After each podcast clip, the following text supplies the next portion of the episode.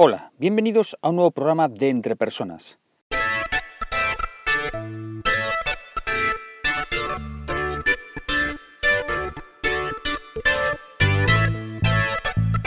Un podcast donde hablamos sobre todo lo relacionado con las habilidades y competencias en las organizaciones. Mi nombre es Raúl García y podéis encontrarme en la web www.entrepersonas.com. Hoy es día 31 de octubre de 2016 y este es el programa número 47 de Entre Personas.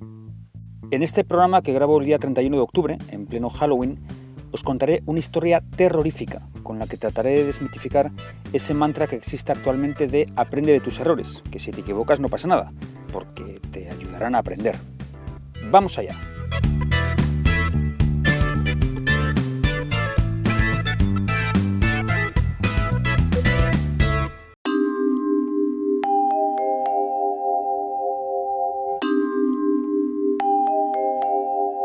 Era una noche tan fría, tan fría, que los pequeños murciélagos que revoloteaban en el bosque exhalaban bocanadas de vaho que se desintegraban lentamente en la oscuridad.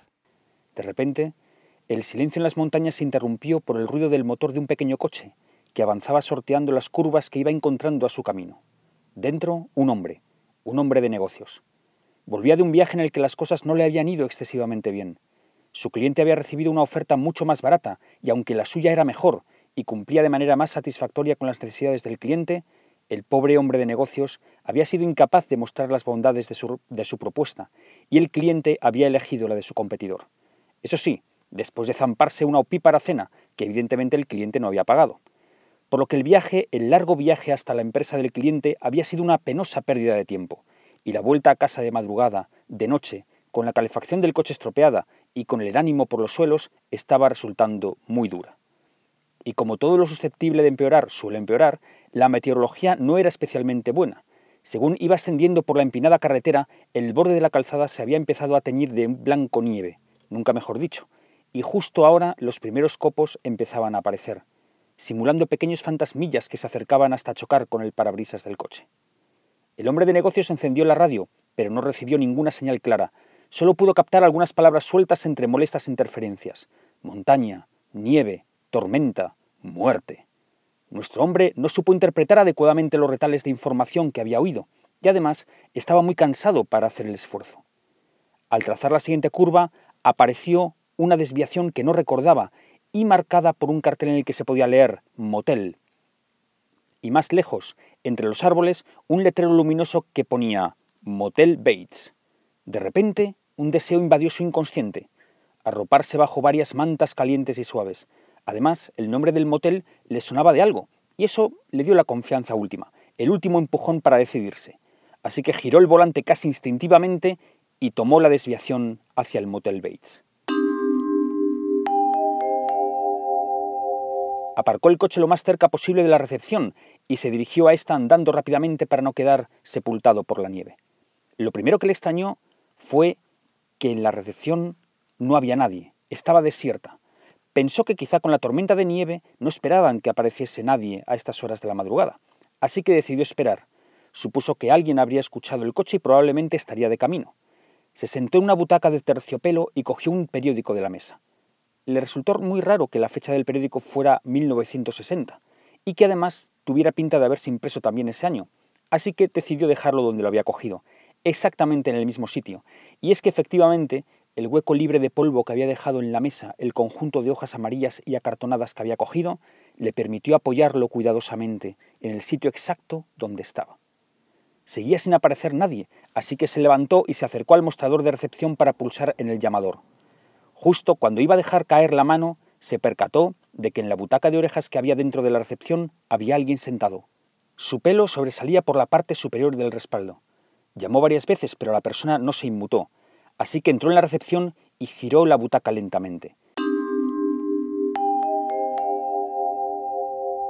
Lo que vio en ella le dejó helado como un carámbano. Cuando reaccionó, salió corriendo como alma que lleva el diablo hacia su coche, se metió en él, arrancó y derrapando en la nieve abandonó el motel, volviendo a la oscuridad de la noche y a la blancura de la nieve. Nuestro hombre de negocios pisaba el acelerador al máximo, negociando las curvas a derecha y a la izquierda, adentrándose cada vez más en el bosque, en la montaña, en la oscuridad y en la tormenta, hasta que después de una curva a la izquierda, hundió el freno con todas sus fuerzas haciendo derrapar peligrosamente el coche. La carretera se dividía en tres. Con el corazón a mil por hora, decidió instintivamente tomar la carretera de la derecha. Hundió el pedal del acelerador y prosiguió velozmente con su huida. Después de una curva a la izquierda, volvió a frenar en seco y se frotó los ojos. Había vuelto de nuevo al Motel Bates, a su letrero luminoso, a estar a escasos metros de la recepción. Dio la vuelta al volante, pisó el acelerador y retomó su huida de nuevo. Al poco rato volvió a encontrarse con la trifurcación. Decidió aprender de su fracaso anterior y ahora tomar otro camino, el de la izquierda. Así que ni siquiera paró, sino que pasó por el cruce a toda velocidad.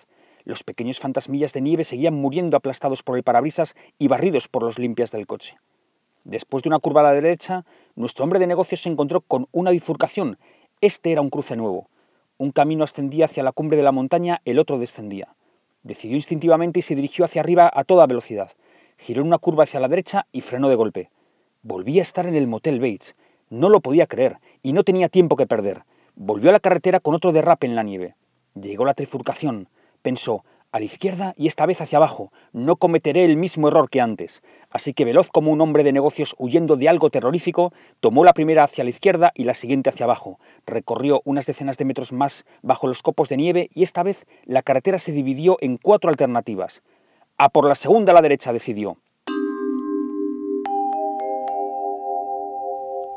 A los pocos segundos pasaba por delante de la recepción del Motel Bates, ya sin detenerse.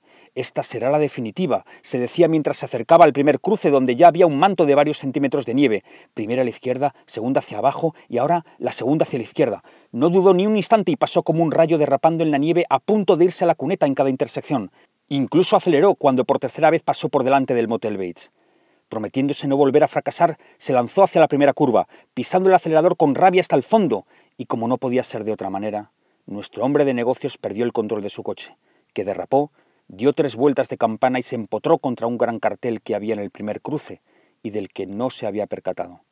En ese gran cartel se podía leer Camino de la derecha, Motel Bates. Camino de la izquierda, Laberinto sin fin. Camino del centro, Salida. El color rojo brillante de la sangre caliente de nuestro hombre de negocios fue tornándose en un precioso color rosa apagado mientras derretía la nieve. Una hora más tarde, un montón de nieve tapaba otro coche más en el cruce conocido como la trifurcación de Bates.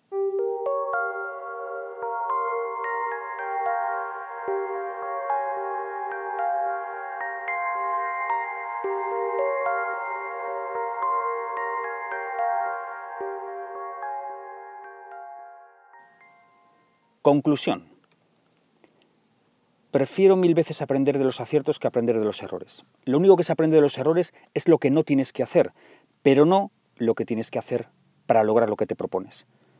Una vez me dijeron en una empresa, aquí nunca hay tiempo para hacer las cosas bien a la primera, pero siempre lo hay para repetir las cosas dos, tres, cuatro veces.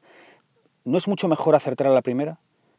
Un fracaso no te enseña lo que hay que hacer porque la realidad no es dicotómica. Es decir, no hay que elegir entre A o B. No hay que elegir entre hacer A o hacer B. En ese caso el fracaso sí que te enseñaría, porque si haces A y te sale mal, es evidente que la próxima vez tendrás que hacer B para acertar. Pero la realidad es casi infinita en la cantidad de alternativas que tienes. Si haces A y los resultados no son satisfactorios, tienes otras miles de posibilidades de acertar. Por lo que tu probabilidad de acertar sigue siendo muy pequeña después de haber fracasado. En el desarrollo ocurre lo mismo. Haber fracasado en una negociación o en una presentación a un cliente o en una reunión no te enseña qué tenías que haber hecho. Incluso analizando lo que ocurrió, puedes llegar a la conclusión de que otra actuación podría haber sido mejor, pero sí que sin saber si hubiera sido una actuación exitosa, esa que podías haber hecho. La preparación, el entrenamiento previo en esas situaciones no es necesario que se realicen después de un fracaso, se pueden realizar sin haber fracasado en absoluto. Por lo que mi consejo hoy es, prepárate bien, entrénate bien, ensaya, fórmate, desarrolla tus competencias al máximo y estate preparado para que la próxima vez consigas un éxito rotundo, sin ningún fracaso del cual aprender simplemente qué es lo que no tenías que haber hecho. Ahora vamos a por el ejercicio práctico.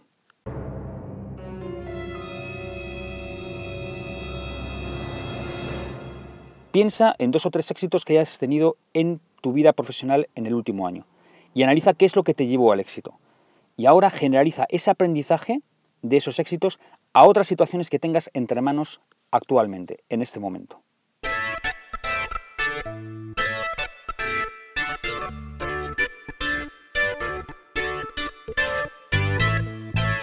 En el próximo programa, al ser el primero del mes, comentaré las respuestas a la pregunta del mes de octubre que era la siguiente. ¿Cuál es la condición para que una formación presencial sea realmente productiva y beneficiosa? La verdad es que he recibido un montón de respuestas, hemos batido el récord. En total ahora mismo tengo 17 respuestas que leeré y comentaré brevemente. Lo digo para no hacer pues, un programa excesivamente largo. Lo haré esto en el próximo programa que realmente será muy muy interesante porque las respuestas han sido realmente muy buenas. Ya sabes que puedes contactar conmigo en el email raúl.garcía.entrepersonas.com o por Twitter en arroba ragarcía o arroba entrepersonas 1 con número. También puedes dejar tus comentarios en la web www.entrepersonas.com barra blog. Espero sinceramente que este programa te haya sido de ayuda y no olvides que las empresas son las personas que trabajan en ellas y que tú eres el máximo responsable de tu desarrollo personal y profesional. Saludos.